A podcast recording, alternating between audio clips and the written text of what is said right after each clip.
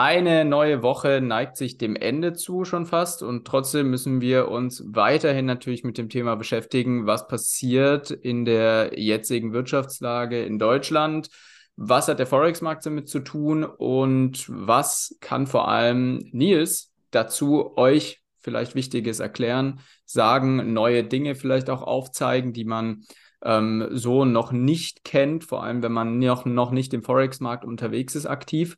Damit herzlich willkommen zur heutigen Podcast-Folge. Gemeinsam mit Nils. Hallo Nils. Hallo und herzlich willkommen. Und wir starten direkt ähm, mit der ersten Frage.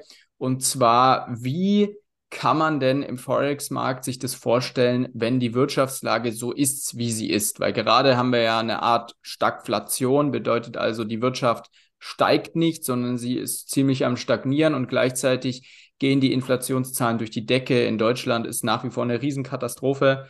Ähm, wir haben eine höhere Inflation als in Amerika zurzeit, gut 10 Prozent. Ähm, Preise werden extrem, also schießen durch die Decke. Die Energiepreise haben sich teilweise ver, verfünffacht, versechsfacht. Also es ist wirklich ähm, für viele Anleger eine schwierige Zeit gerade. Und ja, wie, inwiefern wirkt sich das denn auf dem Forex-Markt aus? Hat man vielleicht sogar Vorteile am Forex-Markt? Wie, wie siehst du das mit den Währungen da? Also grundsätzlich muss man erstmal sagen, ähm, haben wir am Forex-Markt ja immer die Möglichkeit, an steigenden sowie auch an fallenden Kursen ähm, zu verdienen, beziehungsweise ähm, können damit arbeiten. Und somit beeinflusst uns jetzt eine fallende oder steigende ähm, ja, Wirtschaft jetzt nicht unbedingt, also wir können halt von beiden, in, in beiden Richtungen halt profitieren. Und von daher, ähm, ja, muss man halt sich nur richtig positionieren. Und darum geht es ja beim, beim Traden. Also es geht ja darum, ähm, die richtige Position zu finden, um eventuell den steigenden Kurs oder den fallenden Kurs halt ähm, für sich zu nutzen.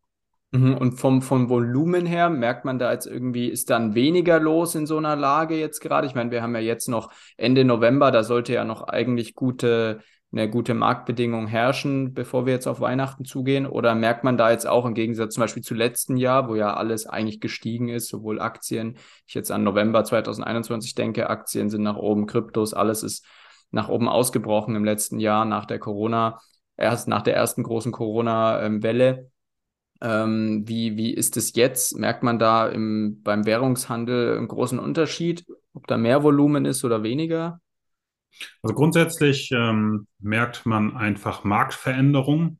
Ich will jetzt aber nicht sagen, dass irgendwie mehr oder weniger geworden ist, ähm, weniger oder mehr Bewegung, ähm, sondern die Bewegungen sind anders, sagen wir es mal mhm. so. Also man hat ja jedes Jahr so eine andere Art von Bewegung in verschiedenen Währungspaaren.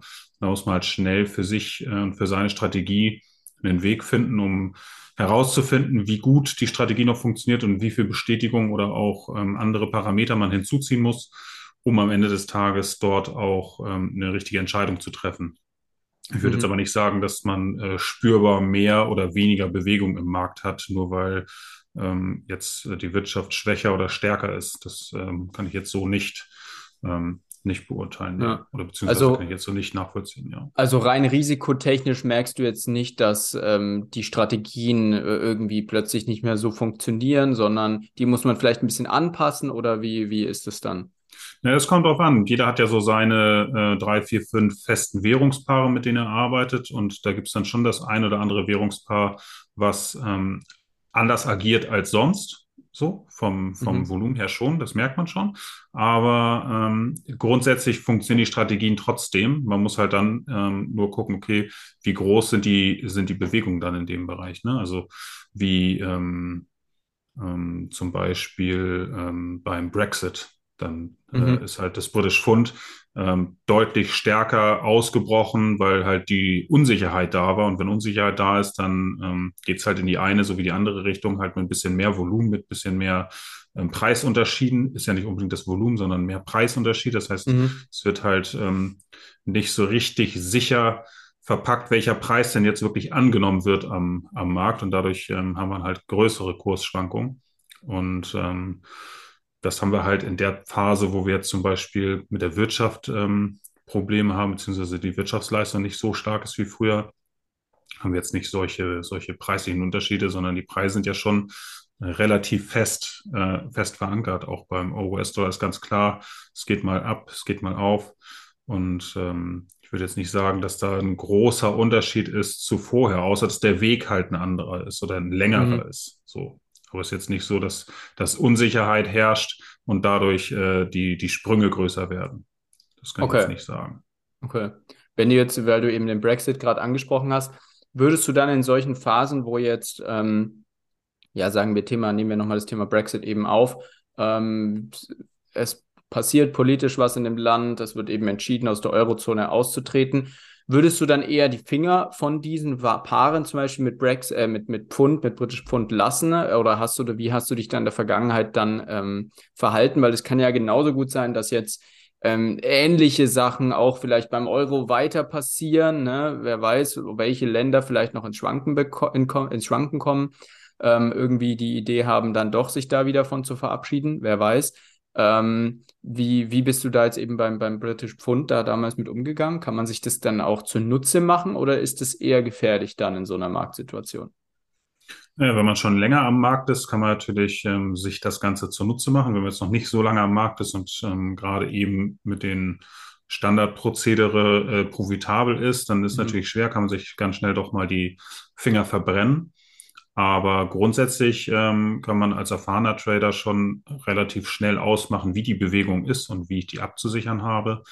Und ähm, ja, am Ende ähm, kannst du natürlich aus so äh, sehr, sehr großen Schwankungen auch sehr, sehr großen Profit ziehen. Du musst halt nur dein Risiko-Money-Management im Griff haben.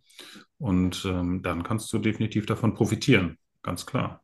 Also wie immer gilt wahrscheinlich, ähm, ja, Stop-Loss ist einfach wichtig. Das sowieso, und, aber ja. auch, ähm, auch die Absicherung und die, die, ähm, die Kontrolle über das Geschehen äh, zu bekommen und zu behalten, das ist ja wichtig. Also, dass man sich jetzt nicht irgendwie durch, durch große Chancen irgendwie anders äh, leiten lässt, sondern dass man dort einfach aufpasst und sagt, okay, ähm, ich reduziere mein Risiko und ähm, suche mir andere, ähm, andere wichtige Zonen als die, die ich vorher gesucht habe, einfach. Um wirklich nochmal in solchen unsicheren Phasen auch nochmal sicher zu gehen, um dann trotzdem nicht äh, mir die Finger zu verbrennen.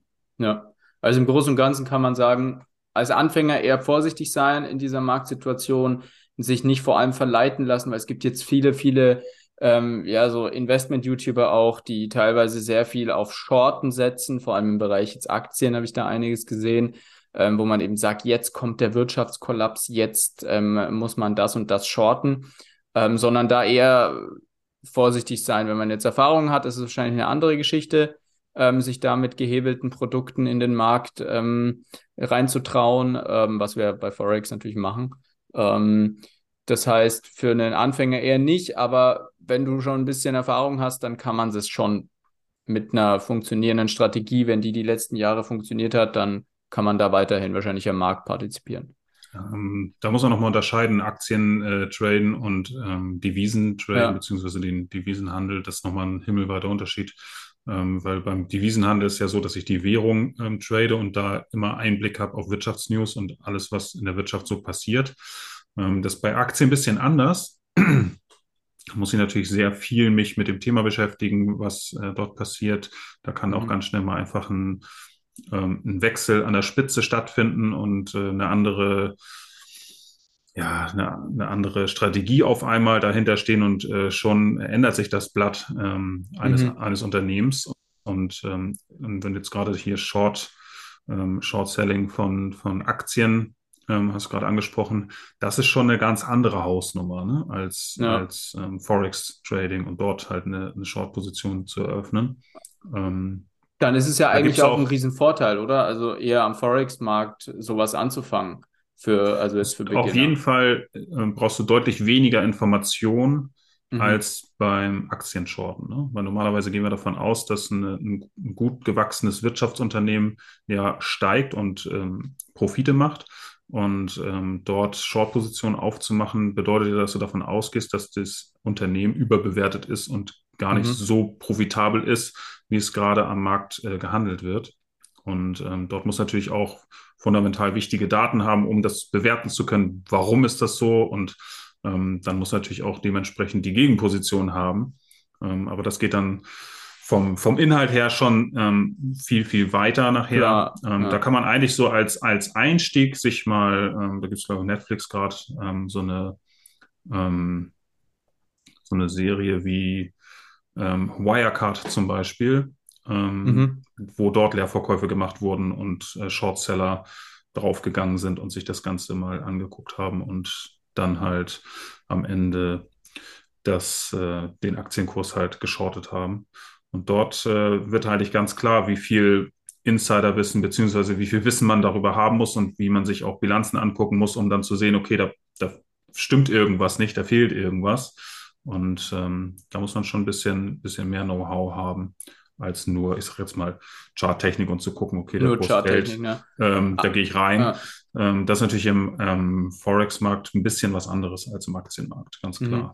Heißt aber, die Charttechnik, die wir im Forex-Markt nutzen, können wir aber trotzdem theoretisch jetzt, weil viele vielleicht ähm, sich interessieren für eine, für eine Forex-Ausbildung, ähm, das, was man da jetzt lernt, kann man trotzdem charttechnisch auch auf, sagen wir mal, eine Apple-Aktie anwenden. Die Basics. Du kannst oder? die Charttechnik auf alle Charts anwenden, sagen wir es mal so, ja. Mhm das grundsätzlich. Aber die Bewertung ist dann immer noch mal eine andere. Immer also noch eine jetzt, andere, klar. Wenn du jetzt sagst, okay, der, der, der Kurs fällt, dann sind wir in einem Downtrend. Das kann natürlich dann sein, dass wir weiter einen Downtrend haben, ist aber von der Bewertung her im Aktienbereich noch ein bisschen was anderes als im Forex-Bereich. Ja. Genau. Okay. Sag mal, wer, es geht ja immer ein bisschen darum, was die Masse, was die Masse macht. Und ähm, im Forex-Bereich äh, tradet halt die Masse nach Charttechnik. Und ähm, Fundamentaldaten werden auch viel genutzt, aber halt von, von großen Bankenhäusern. Das heißt, ähm, dort werden natürlich ganz andere, ähm, ja, wie soll man sagen, ganz andere Parameter frei für die und äh, nutzen natürlich auch ganz andere Mittel, um mhm. am Ende des Tages ihre Positionen zu eröffnen. Und wir können halt davon profitieren, dass wir mit den großen Bankenhäusern einfach mitgehen können, also dem Trend einfach folgen, was die Banken ja. vorgeben. Ne? sozusagen sich als kleiner, kleiner Fisch da an die Haie so ein bisschen dranhängen. Ein bisschen dranhängen, genau. Ja, genau. Okay. Ja, cool. Vielen Dank dir auf jeden Fall für ähm, diese interessante Information zu dem Thema. Ähm, ich denke, der ein oder andere hat jetzt vielleicht auch Interesse daran, sich in dem Bereich ein bisschen vorzubilden. Wir haben jetzt festgestellt in dem Podcast, in der Folge heute, ähm, wir haben eine unangenehme Wirtschaftssituation also alles, was mit Aktien, mit Kryptos zu tun hat, ist schwierig. Wir beschäftigen uns natürlich trotzdem mit den Themen. Ich besonders ja auch mit Kryptos, wie ähm, die ähm, älteren Zuhörer, sage ich jetzt mal, schon sicherlich mitbekommen haben. Trotzdem ist Forex eine sehr gute Basis für das Ganze. Heißt also, wenn ihr relativ neu seid in dem Bereich, schaut, dass ihr irgendwie eine anständige Ausbildung habt, schaut vielleicht bei uns vorbei auf der Website www.forex-impuls.com. Sicherlich auch ähm, verlinkt hier in unserer heutigen Podcast-Folge. Und dann geht's nächste Woche sicherlich wieder in ein neues spannendes Thema. Und ich hoffe, du bist auch bald wieder mal dabei, Nils. Vielleicht können wir mal über die eine oder andere Strategie, die du am Forex-Markt so anwendest, ähm, ja, näher sprechen. Genau. Ja tun. Gut. Dann bis bald. Ciao, ciao. Adios. Ciao, ciao.